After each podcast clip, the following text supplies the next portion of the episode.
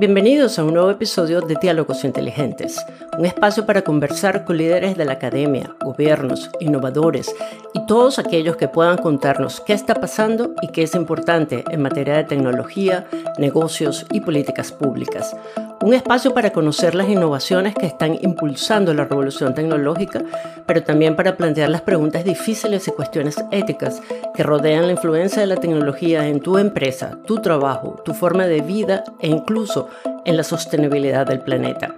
Yo soy Laura Rojas, asesora de empresas y gobiernos en asuntos de estrategia y transformación digital y fundadora de Nodum International. Suscríbete en nuestra página web noduminternational.com barra diálogos inteligentes y forma parte de la conversación, porque la mejor manera de entender y manejar el cambio tecnológico es teniendo diálogos inteligentes. Este episodio es sobre economía circular. Su timing no podía ser más apropiado, pues desde el 31 de octubre hasta el viernes 12 de noviembre se realiza en Glasgow, Escocia, la Conferencia de las Naciones Unidas sobre Calentamiento Global. Para la mayoría de las personas, la solución al problema del ambiente está en usar energías limpias y renovables. Yo era una de ellas, a lo mejor ustedes también, pero lo cierto es que no es suficiente porque el 45% de las emisiones de carbono, los gases responsables de que suba la temperatura de la Tierra, provienen de la forma en que producimos, usamos y desechamos los insumos y bienes que consumimos. Hablamos de cosas que usamos en el día a día, como alimentos, automóviles, prendas de vestir y muchos otros productos. Así que lo que necesitamos es un modelo de producción y consumo distinto que incluya el uso de energías limpias. Y la economía circular es justamente eso para explicarnos en qué consiste y por qué además es bueno para la rentabilidad de las empresas, hablamos con Alex Penades. Alex es director de marcas en Ginología, una empresa dedicada a generar tecnologías para la industria textil, especialmente para cambiar la forma en que se fabrican los jeans, desde el tejido hasta la prenda final, reduciendo el uso de agua al mínimo, suprimiendo productos químicos y otros contaminantes. Alex ha dirigido proyectos de innovación y transformación digital en distintos países y empresas.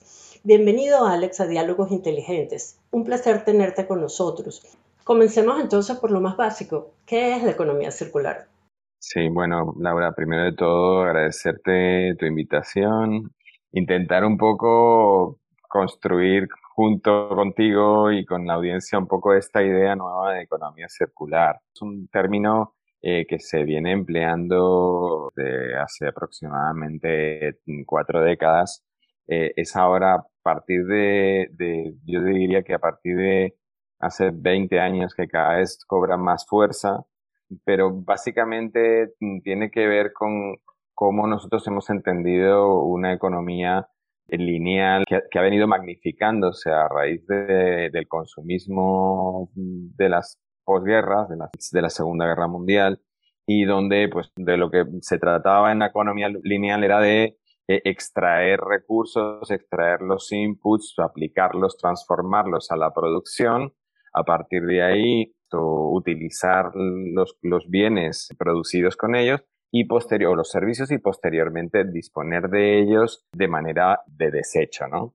Entonces, eh, claro, todo esto cuando tú tienes unos recursos que son limitados y que, y, que además eh, dentro de ese desecho, de, todos esos despojos en esa economía lineal, lo que van es eh, acumulándose de manera perniciosa en el entorno, eh, pues claro, eso lleva unas consecuencias cuando ese consumo se hace tan masivo, que rate de, producción con respecto a la recuperación de esos recursos está descompensado, pues generan desequilibrios que sencillamente son eh, inasumibles ¿no? por, la, por, el planeta.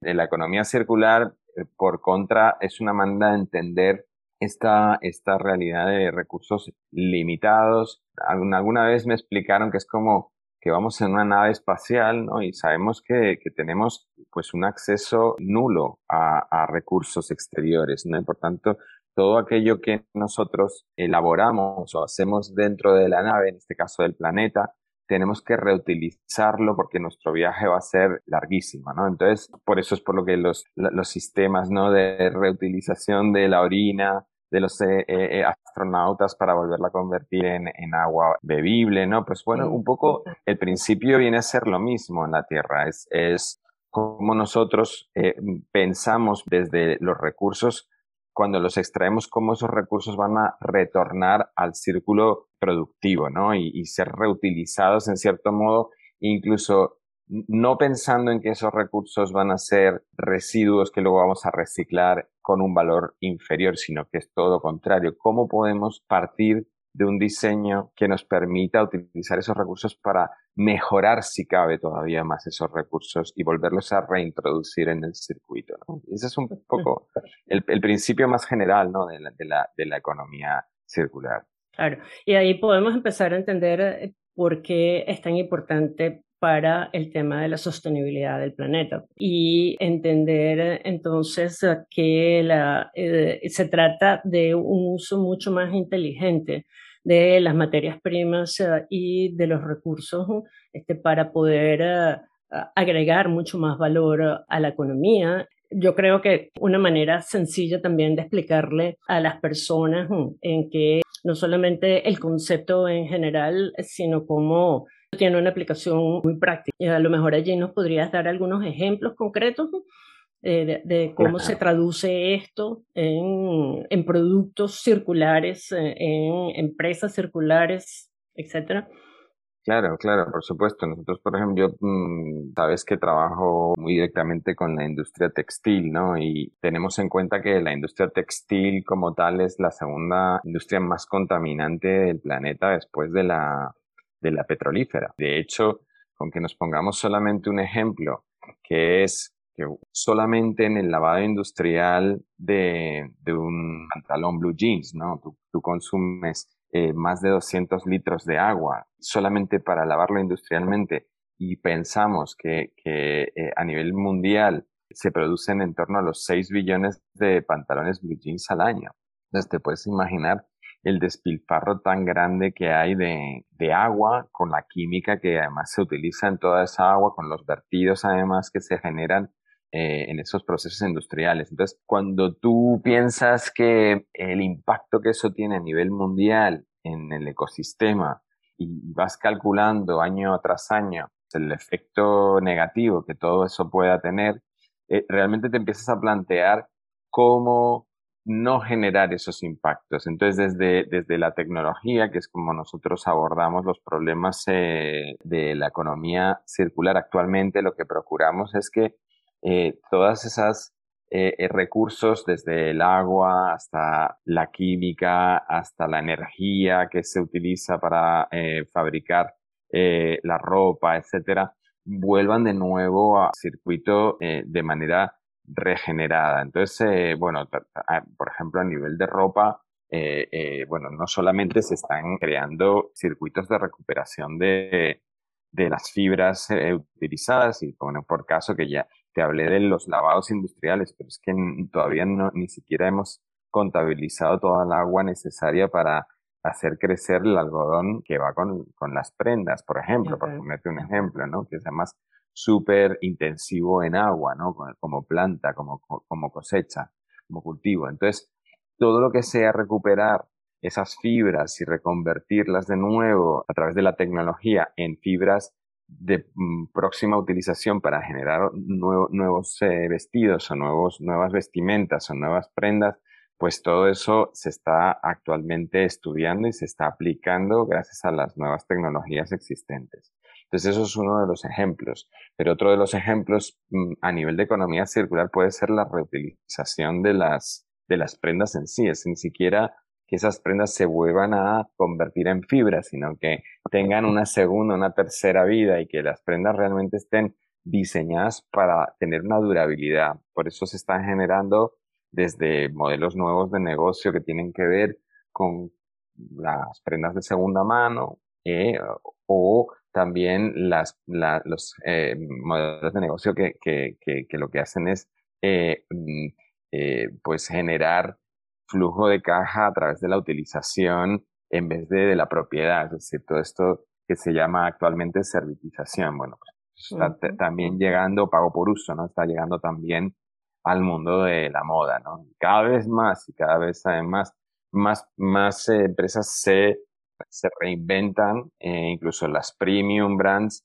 se reinventan en este tipo de, nuevos modelos de negocio que tienen que ver con el modelo circular. Entonces es un tema de desde el diseño mismo, en este caso de las prendas de vestir, pero obviamente el concepto se extiende a otros muchos productos. Concibes el producto de una forma para extender este, su uso y de forma tal este, que sus materiales puedan seguirse utilizando en la economía y de allí eh, la circularidad. En preparación para, para este episodio, leyendo sobre el tema, encontré una empresa que produce un tipo de cepillo de diente en el cual los uh, este, cabezales uh, son reutilizables uh, eh, por mucho más tiempo el mismo cepillo de diente puede ser reenviado a la empresa para, em, para mejorarlo y devolverlo al cliente e incluso si el cepillo de diente termina en la basura,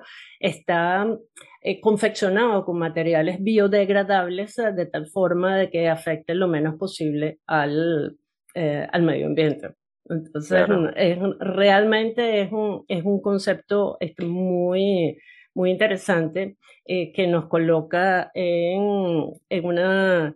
Eh, en, que nos hace pensar a, todos acerca de las formas en las cuales podemos colaborar para aumentar la circularidad en, en la economía.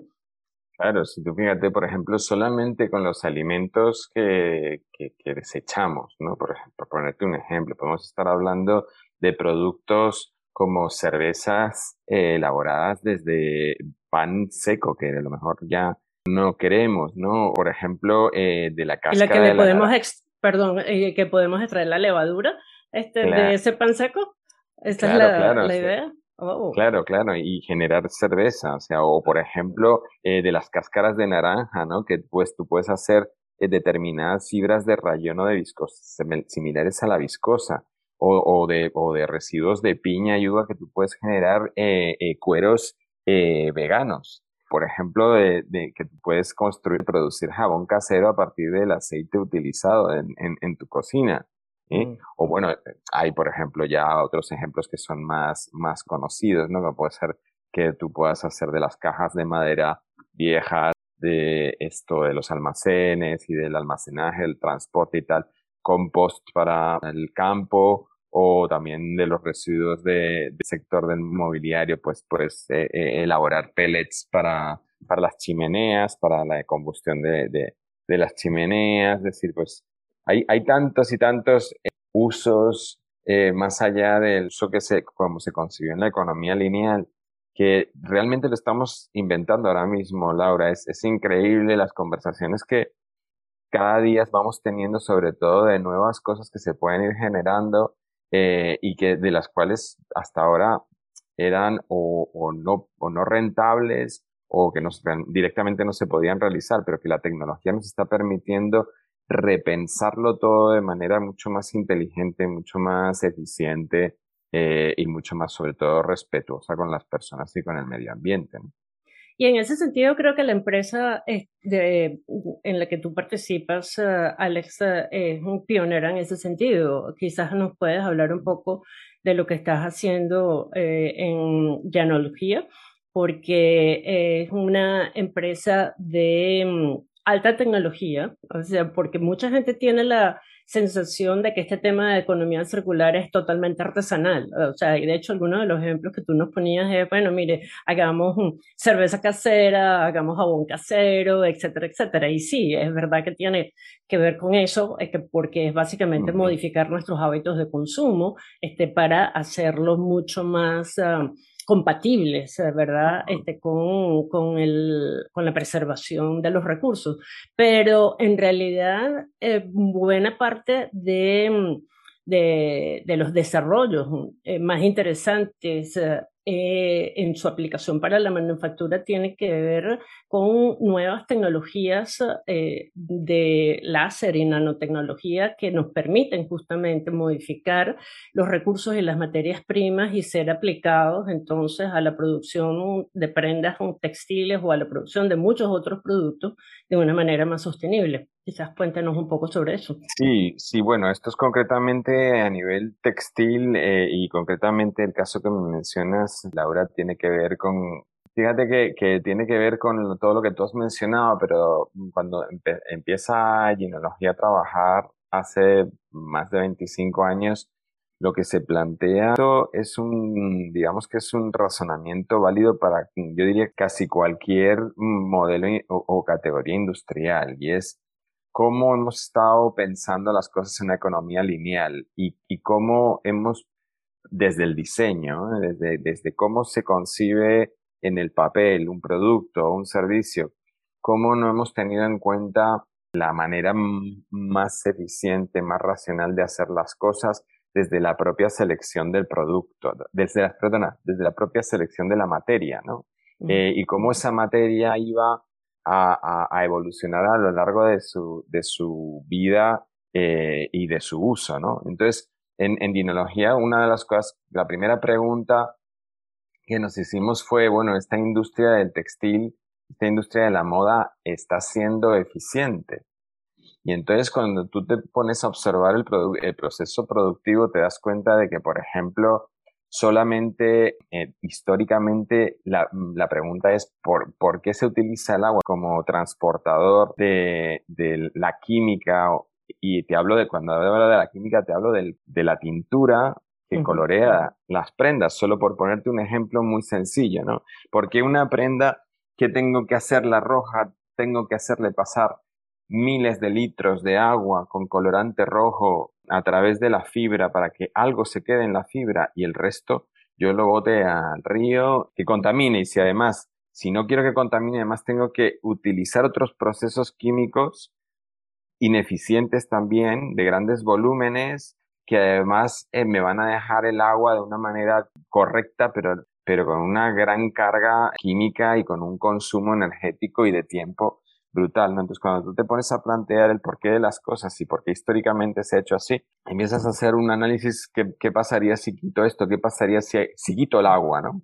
Del proceso, ¿cómo podría hacerlo sin agua, ¿no? Entonces, eh, es cuando de repente dices, bueno, pues a lo mejor existen tecnologías eh, paralelas que se utilizan para otros usos y que podemos utilizar para eh, e, este, este tipo de aplicación. ¿no? Y así surge, por ejemplo, el hecho, y tú has hablado del láser como, como posible herramienta, el láser es una herramienta sobre todo para, para eliminar procesos altamente eh, contaminantes para las personas, eh, pero en el caso concreto que yo te he hablado del agua, eh, pues el ozono es el ozono, que teóricamente diríamos pues, la de la capa del ozono, ¿no? el ozono es un gas con unas propiedades que imitan en cierto modo determinadas propiedades que pueda tener el agua con químicas, ¿no? Con químico. Entonces, de una manera mucho más eficiente y de una manera mucho más respetuosa, solamente utilizando oxígeno del aire y convirtiéndolo en partículas de O3 que son de ozono y luego reconvirtiéndolo, devolviéndolo al medio ambiente como O2 de nuevo, ¿no? O cómo puedes sustituir el agua a través de la fabricación de nanoburbujas, ¿no? Las nanoburbujas, pues, son mm, eh, como una burbuja más grande, como una pompa de jabón, pues imagínate la pompa llenas llena de aire y el jabón en la, en la piel, ¿no? En la superficie de la pompa. Bueno, pues imagínate esa pompa reducida hasta el punto que en un centímetro cúbico caben 10 millones de, nanoburbujas, ¿no? Y esas nanoburbujas son aire relleno o aire, perdón, eh, rodeado de mm, química. Esa química puede ser colorante, o sea, puede ser pigmentos, puede ser eh, mm, eh, pinturas reactivas, puede ser suavizante, puede ser todo aquello que históricamente desde los tiempos de la antigua China o Egipto se hacía con grandes cantidades de agua y química o, o, pigmentos naturales, pero que sean en, los que el, proceso ha sido muy ineficiente. Entonces, esa manera de repensar las cosas del what if, ¿qué pasaría si quito esto? ¿Qué pasaría si utilizo esto? ¿Qué pasaría si, si derrumbo esta, esta hipótesis eh, o, esta, o este, esta premisa, mejor dicho, de partida que, con la que he estado trabajando? Pues esa es la manera de pensar del, del, ecodiseño, ¿no? Desde, desde el principio es cómo puedo hacer las cosas de una manera distinta mm, para tener un resultado que es lo que estoy persiguiendo, un resultado concreto. Bueno, pues hay muchos caminos para llegar al mismo sitio y desde que nos, las tecnologías nos lo permiten muchísimos más, porque al final lo que estamos haciendo es volviendo procesos que probablemente ya se hubieran pensado en el pasado, pero que eran muy costosos, eh, tanto de, aplicación como incluso de, de, inversión, ¿no? Pues cada vez más sencillos, más baratos, más asequibles, más democráticos. ¿Y qué tanta aplicación está teniendo realmente eh, la, este tipo de tecnologías en el sector, en el sector textil? Pues eh, y específicamente en la fabricación de jeans, eh, que es tan, como tú decías, tan masiva.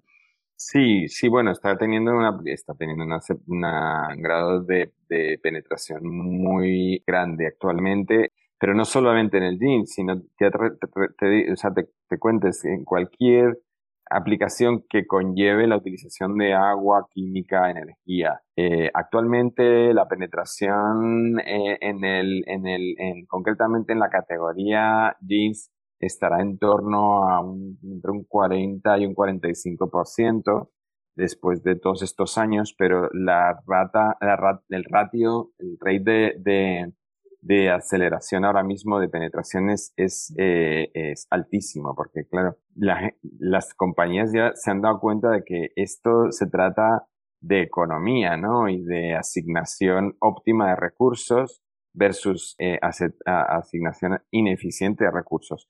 Cuando tú asignas los recursos de manera óptima, eh, obtienes ahorros y esos ahorros al final se traducen en la economía. Entonces, realmente la sostenibilidad es una consecuencia de esa asignación óptima de recursos, por tanto la sostenibilidad es una consecuencia de la economía. Y en tanto en cuanto eh, nos damos cuenta de que eh, la economía lineal lo único que ha producido es ineficiencias, en última instancia pérdidas, de, pérdida de recursos y costes altamente inasumibles en el largo plazo, tanto como compañías, como como sociedad, eh, pues, pues cada vez vamos convenciendo más y el grado de penetración de, esta, de estos conceptos de diseño, ecosostenibilidad, etcétera, van siendo más grandes. Y entiendo que incluso eh, grandes marcas eh, españolas y en Estados Unidos, pues ya la están adoptando. Sí, no sé si podrías nombrar algunas de ellas. Sí, sí, claro, claro, por supuesto. De hecho, bueno, nosotros hemos sido yo personalmente y el equipo con el que he trabajado, hemos sido, tenido el honor de, de trabajar con el líder mundial de, de, Blue Jeans concretamente, como es la compañía Levi Strauss, eh, a nivel mundial, pero no solamente con, ellos, sino pues con pues, grupos como Inditex están trabajando activamente en esta transformación, H&M también, es decir, Uniqlo, eh, todas las grandes corporaciones, tanto grandes como más pequeñas, están ya convencidísimas de que este es el camino y de que, bueno, y que realmente incluso para su viabilidad económica eh, y su sostenibilidad como negocio, es importantísimo que piensen las maneras como producen sus productos y cómo los diseñan, desde la propia fibra, ya ni siquiera eh, dentro del proceso productivo o de transformación, sino desde cómo eh, eh, eligen la fibra adecuada que les va a permitir volverla a dotar de valor añadido en el futuro. Realmente es un tema fascinante. otra de las grandes, digamos, equivocaciones este, que muchos cometemos cuando hablamos de estos temas tiene que ver con el potencial de destrucción de empleos. Eh, cuando tú aplicas conceptos como la circularidad, porque podrías pensar, ¿verdad? Bueno, pero si una prenda va a ser reutilizada varias veces, si va a extender su vida eh, útil, si incluso se les va a crear un mercado secundario, o puedes reparar una máquina en vez de eh, comprarte una nueva, o piensa en un carro, Es decir, este, si lo piensas con los conceptos de la economía lineal. Eh, tú podrías decir, bueno, pero aquí vamos, punto número uno, a reducir eh, la actividad económica y punto número dos, vamos a destruir empleos. ¿Qué respondes tú cuando alguien te, te viene con esos argumentos? Sí, pues mira, esto es muy, esto es muy típico, este miedo, porque al final es el miedo, es por un, por una parte es el miedo a lo desconocido, por otra parte es también el ser humano, eh, por naturaleza, nos, nos hacemos muy cómodos, ¿no? Y con la, la situación en la que nos encontramos, pues procuramos mantenerla, ¿no?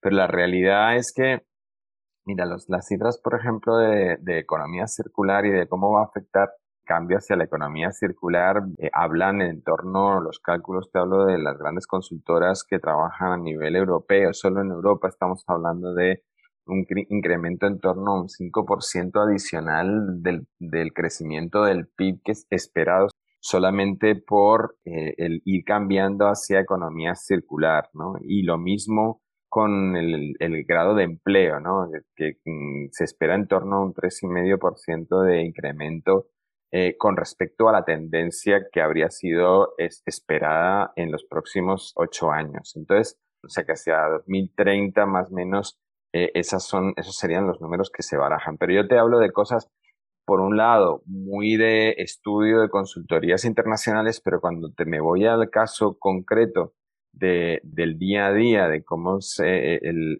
la tecnología concretamente si te hablo de ginología, pero te podría hablar de, de, de otros mm, operadores y de otras compañías en el mundo, eh, nosotros estamos eh, creando eh, nuevas profesiones. Estamos hablando de sustituir gente que está 12 horas lijando pantalones para darle un efecto de desgaste a formar diseñadores de láser y operadores de láser y mantenimiento de láser, o sea, ingenieros técnicos, eh, eh, diseñadores eh, técnicos y gente de, mantenimiento que, que, es, que es requerida, porque claro, además pensemos que la tecnología, y luego también programadores, o sea, estamos hablando de programadores de software, es decir, todo eso es un cambio, es un cambio que no es de un día para otro, pero en el que las compañías tecnológicas que trabajamos detrás de toda esta transformación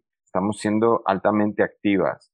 Las, las instituciones locales y, y nacionales están realmente involucradas en esta transformación hacia un, una tecnología digital y aún hacia una transformación digital y hacia un cambio de, de modelo industrial. Y, y, y por supuesto, sin dejar de contabilizar que las economías eh, que un día patearon y echaron eh, la, persiana eh, de la industria están empezando a volver a renacer gracias a la posibilidad de crear industria local altamente tecnológica, altamente eficiente versus deslocalizar producción, incrementando el coste medioambiental de países productores muy lejanos a los polos de consumo, con lo cual, si te das cuenta, los equilibrios que se van generando de, de todos esos pequeñitos cambios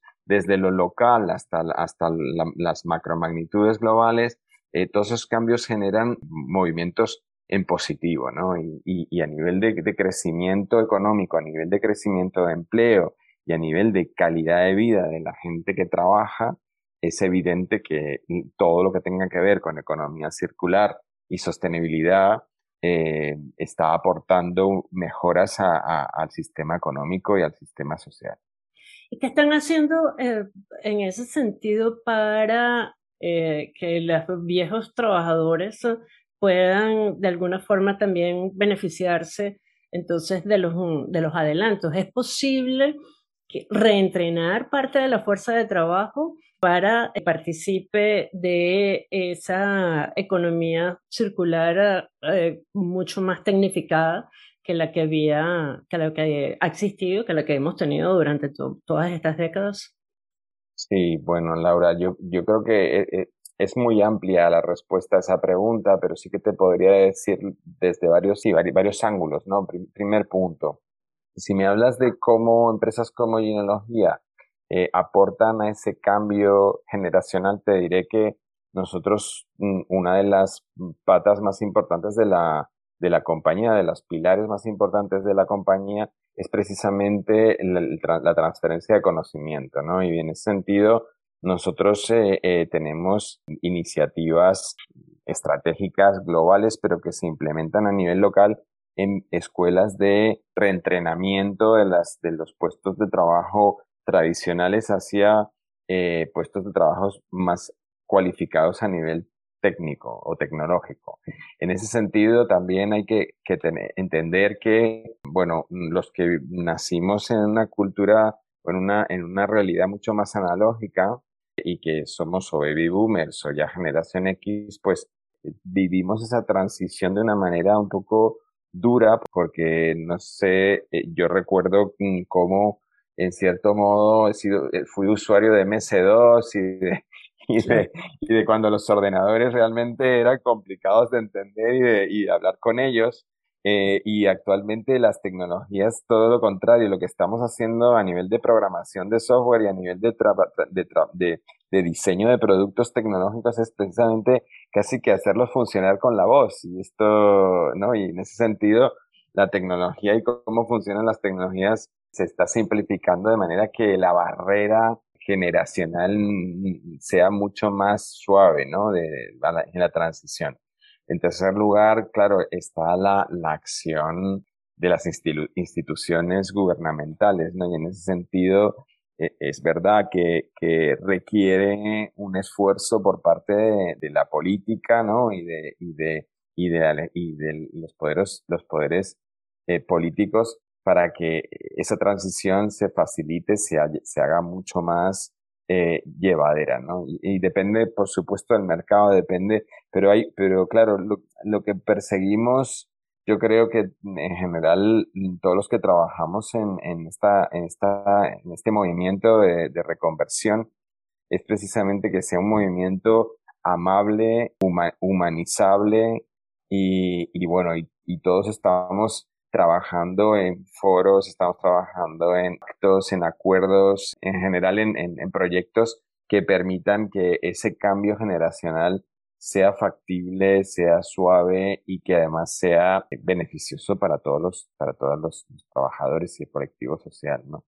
Claro. A ver, eh, creo que un poco lo que hay que rescatar eh, de, lo último que has dicho es que en, estos procesos de transformación digital, pues la empresa que lo lleve adelante tiene que introducir eh, conceptos de sostenibilidad desde el diseño mismo de la estrategia de transformación digital, entenderla, asimilarlo, em, saber que es un tema que afecta su ecosistema en general, eh, y, a dónde está localizada la empresa y no es algo que simple y llanamente afecte su rentabilidad y a sus accionistas, sino que va a afectar a, todos los integrantes de ese, de ese, ecosistema, empezando por sus propios trabajadores. Entonces, creo que es un... empieza con, con una concepción muy distinta de lo que tradicionalmente ha sido considerado como transformación digital cuando introduces el tema de la sostenibilidad y el tema de la circularidad y te das cuenta cómo las nuevas tecnologías efectivamente son beneficiosas para apoyar un cambio, un cambio de modelo.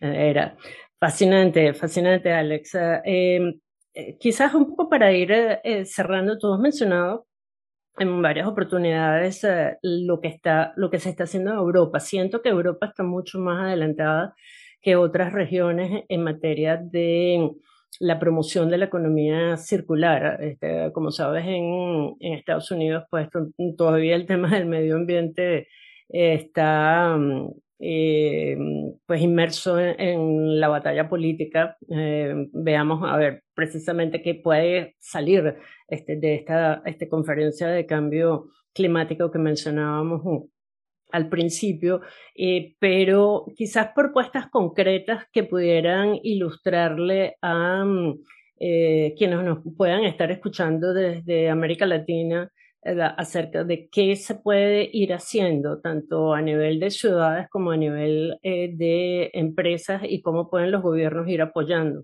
en, en ese sentido. Bueno, pues, pues a nivel de propuestas concretas, pues yo creo que primero se tiene que partir de un plan estratégico de transformación, ¿no? Entonces, en ese sentido, por eso te mencionaba que yo creo que los gobiernos, eh, eh, y más además, porque mira, has mencionado que en Europa vamos muy avanzados, en cierto modo a nivel conceptual y a nivel teórico así es, pero bueno, depende de qué nación, ten en cuenta que Europa es muy amplia y tiene una diversidad muy grande, ¿no? Y, en ese sentido hay gente, hay países que están más avanzados, hay grupos sociales incluso que están más avanzados que otros y que también se lo pueden permitir y otros que se lo pueden permitir menos. Pero en ese sentido yo he tenido conversaciones sobre cómo puede una nación en Latam, por ejemplo, que cuyo grado de desarrollo a lo mejor no es aparentemente tan alto como puede ser eh, en, en, Alemania, ¿no? O en, o en, o en o en, no sé, o en, o en Holanda, ¿no? Pero, pero que sin embargo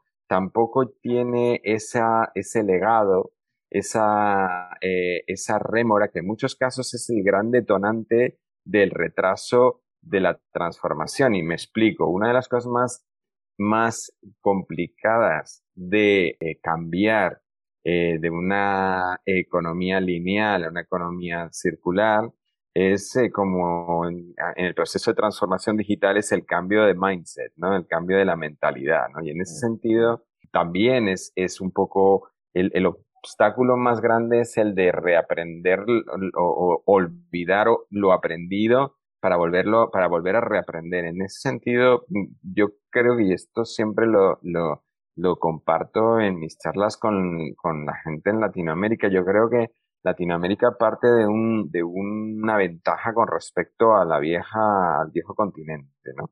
Y ese, ese, esa, esa mm, falta o esa, o esa carencia de un legado eh, pesado, de una gran carga, de, de, una gran mochila, ¿no? Como llamamos aquí, pide en muchos casos tomar las decisiones de cambio radical, ¿no? Y entonces aquí sí que creo que es una gran oportunidad para Latinoamérica. Yo creo que el hecho de que los gobernantes no eh, lideren este cambio y que propongan dentro de un marco más estratégico las líneas de desarrollo de, de la futura economía circular dentro del continente, eh, yo creo que, que, es la clave, ¿no? Y, a partir de ahí, pues desde cómo, eh, cómo se, cómo se cómo se estudia la, la, movilidad de la gente, ¿no? Cómo, mm, cómo se estudia o cómo se aborda la, la, el sector alimentario, cómo se estudia y se aborda el sector de la, sí, la, el sector de, de la, de vestido, incluso a nivel educativo, o sea, y, y, y, a nivel educativo, y esta también es otra de las grandes conversaciones que tenemos, es eh, para que una economía mm, se desarrolle en la circularidad, eh, el, el, cambio de, de, mentalidad es muy importante y, y, ese cambio de mentalidad, cuanto antes se hagan las generaciones más jóvenes, mucho mejor. Entonces, solamente con una política educativa eh, activa en, en, en, en, ese eh, redesign, ¿no? ese rediseño de la economía, de una economía lineal hacia una economía circular, las nuevas generaciones van a tenerlo en su ADN y eso es importantísimo para que haya un cambio en el medio plazo, porque estamos hablando de, de niños que a día de hoy están entre los 6 y los 8 o 10 años y que dentro de una década van a ser eh, profesionales en activo eh, y, y, y, actores de, esa, de, ese, de ese cambio en, en sus economías locales. Entonces, eh, el, el, la política es fundamental, la política educativa es fundamental y las líneas estratégicas de en qué sectores clave podemos nosotros transformar desde cada uno de los países eh, en Latinoamérica. Yo creo que esa conversación tiene que ocurrir y, es bueno que ocurra y además que se tomen medidas rápidamente porque eh, eh, la oportunidad está ahí. Es que no va a haber oportunidades tan claras en muchísimas décadas y ahora mismo todos los países, eh, eh, eh, pero fundamentalmente aquellos países con, con, con, un gran potencial y con una gran juventud, van a ser capaces de, de, de, generar ese cambio a nivel global y de generar una, economías sostenibles desde, desde dentro, sin dependencias de, de, terceros países. Yo creo que es una conversación preciosa y, y, un, y un tema apasionante en cualquiera de los países de Latinoamérica, sin duda. Sin, duda. Y como tú dices, tiene que partir de un cambio de mindset, no solamente desde el niño, sino sobre todo en el liderazgo, este, que ha entendido eh, en las últimas décadas este, que su futuro está en un uso muy acelerado de los recursos naturales, pero un uso de los recursos naturales basado en la linearidad, no basado en la circularidad. Entonces allí tiene que venir un cambio muy, muy relevante, porque todos los países, eh, sobre todo América América del Sur, este, pero también América Central si pensamos en todo lo que tiene que ver con la biodiversidad que tiene o la agricultura, etcétera, tienen un gran este, potencial basado en estos conceptos de circularidad eh, siempre y cuando se entienda que esos mismos recursos eh, pueden ser utilizados de una manera eh, diferente, con tecnologías diferentes y para el bien de, de todos. Así que ha sido fascinante, de verdad. Eh, mm, espero La estamos inventando, Laura, la estamos inventando entre todos ahora mismo. Yo te digo, mira, yo, yo creo que, mira, por mi experiencia personal y profesional, te digo que, eh, claro, es muy difícil, los movimientos per se son complicados, pero, pero eh, realmente estamos hablando de economía. Entonces, la economía, cuando hay que hacer entender a los políticos, hay que hacer entender a los grupos de, de, interés y empresarial, claro, que, que, que es, no, esto es negocio. Entonces, y esto es negocio porque hay una mm, optimización de los recursos. Entonces, todo lo que sea optimización de los recursos va a generar mayor valor añadido en, en, en, largo plazo. Entonces, cuando ellos entiendan esto, eh, lo verán clarísimamente y entonces eh, eh, invertirán en, sobre todo en tiempo para repensar las cosas. Y, yo creo que fundamentalmente es esto, es, es, es, pensar las cosas de manera inteligente con las tecnologías existentes. Claro, bueno, y seguiremos desde este podcast contribuyendo justamente a difundir ese conocimiento y a generar ese debate como que tú has dicho que es mm, este, tan, tan necesario. ¿okay? Así que muchísimas gracias de nuevo y nos seguimos, uh, nos seguimos viendo. ¿okay? Y seguiremos predicando. Viendo, ¿okay? Y seguiremos predicando.